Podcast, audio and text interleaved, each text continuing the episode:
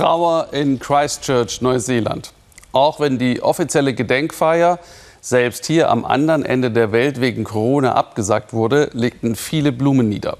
Vor genau einem Jahr hatte ein aus, aus Australien eingewanderter Rechtsextremer hier zwei Moscheen überfallen und insgesamt 51 Menschen erschossen. Verbot von halbautomatischen Waffen und Sturmgewehren, strenges Vorgehen gegen Hass im Netz. Neuseeland reagierte konsequent und mitfühlend auf den Terroranschlag. Regierungschefin Jacinda Ardern legte einen Schleier an, umarmte Angehörige der Opfer und setzte so Zeichen für eine solidarische, offene Gesellschaft Neuseelands, die der Mörder nicht erschüttern könne. Ein Jahr danach geht es neben Schuld und Verantwortung um die eine zentrale Frage. Wie können die Menschen besser zusammenleben?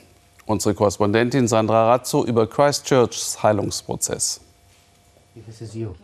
Selbst das Vorlesen kann eine Qual sein was Yemal Sati mit seiner Tochter Ellen, die unerkannt bleiben soll.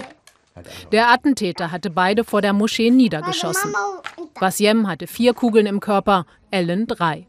Er will es sich nicht anmerken lassen, aber der vierfache Vater hat Schmerzen wegen der Kugelsplitter in seinem Körper. Can you take us out? Kannst du mit uns irgendwo hingehen? Können wir schwimmen gehen? fragen die Kinder oft. Aber ich habe einfach nicht die Kraft dazu. Es war das schlimmste Jahr in unserem Leben. Es war wirklich das schlimmste Jahr im Leben vieler Menschen.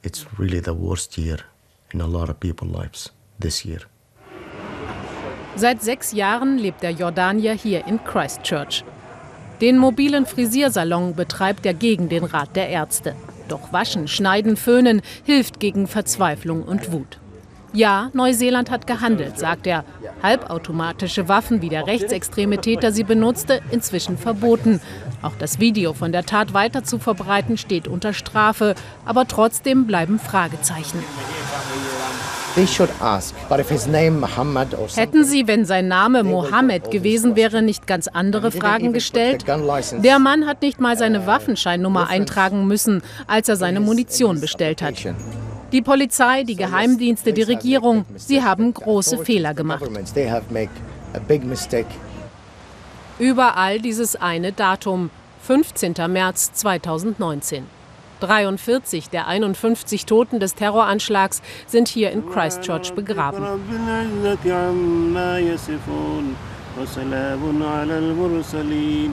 Auch Farid Ahmed betet gegen den Schmerz. Er trauert um seine Frau Husna. Inzwischen hat er ein Buch über sie geschrieben, ein Buch über das Verzeihen. Er wird nicht zum Prozess gehen, will den Täter nicht hassen, auch wenn der ihm den wertvollsten Menschen in seinem Leben genommen hat. Wir haben eine Wahl, wenn uns etwas Schlimmes passiert. Lassen wir uns von negativen Gefühlen zerstören oder nicht? Ich habe mich für meine Freiheit und den Frieden in meinem Herzen entschieden. Der Täter hat es nicht geschafft, mir diese Freiheit zu nehmen. No one can take it away and he could not take it away. Allah segne unser Land, das Land von Liebe und Anteilnahme steht hier vor der Al-Nur-Moschee. In Neuseeland spricht kaum jemand den Namen des Täters aus. Er soll keine Bühne bekommen und doch ist nichts wie zuvor. Rund um die Moschee jetzt überall Kameras und beim Freitagsgebet gibt es einen Sicherheitsdienst. That this is not the end. Farid hat nie aufgehört, in seine Moschee zu gehen. Er findet in seinem Glauben die Kraft, nicht zu verzweifeln. Denn auch jetzt, ein Jahr danach, drehen sich seine Gedanken noch oft um das Attentat. Da drüben hat jemand meine Frau zuletzt gesehen, wie sie nach mir suchte. Looking for me. Vor einem Jahr stand Imam Gamal Fuda vor seiner Moschee und weinte. Heute sagt er, wir haben lernen müssen, dass Neuseeland nicht das Paradies ist. Aber Neuseeland habe der Welt gezeigt, wie man mit Terror umgeht, ohne eine Gruppe von Menschen an den Pranger zu stellen. Er selbst ist inzwischen in die Lokalpolitik gegangen und Mitglied der Stadtbezirksversammlung. It's not fake. So I wanted to be part of the decision making in the in this. Ich will mich an den politischen Entscheidungsprozessen in diesem Land beteiligen. Ich will das praktizieren, was ich predige. Ich kann nicht nur reden, sondern muss nach draußen gehen und Brücken bauen. Man muss nicht nur reden, sondern auch handeln. Noch arbeitet eine Untersuchungskommission den Anschlag auf. Er war ein Weckruf für die Geheimdienste, sagt Paul Spoonley, Experte für rechtsextreme Gruppen in Neuseeland.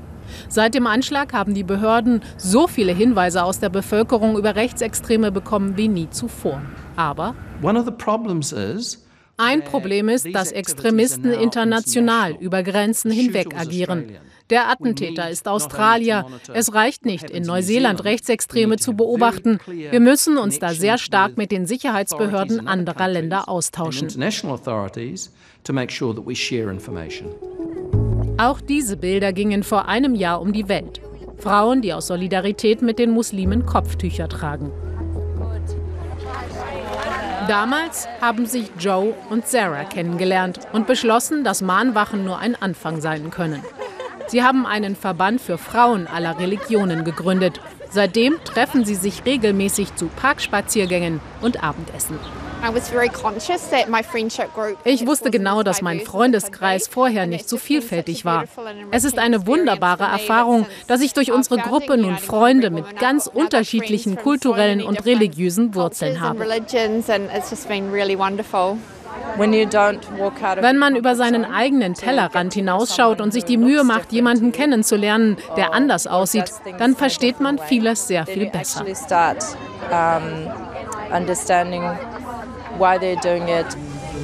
Zurück auf dem Marktplatz von Christchurch bei Vassiem. Der 34-Jährige weiß nicht, ob er je das beschauliche Leben in Neuseeland führen kann, von dem er mal geträumt hat. Es stehen weitere Operationen an. Im Juni wird er vor Gericht gegen den Täter aussagen. Er hofft auf eine harte Strafe. Und dann will er mit allem abschließen. Jetzt kann ich mit meinen Kindern und meiner Frau, die einen Hijab trägt, durch die Straßen laufen, ohne Angst zu haben. Jetzt werde ich akzeptiert. Vorher sind uns Menschen aus dem Weg gegangen. Das war hart. Wir haben einen hohen Preis dafür bezahlt, das Vertrauen der westlichen Gesellschaft wiederzugewinnen. Wir haben mit unserem Blut für Neuseelands Vertrauen bezahlt.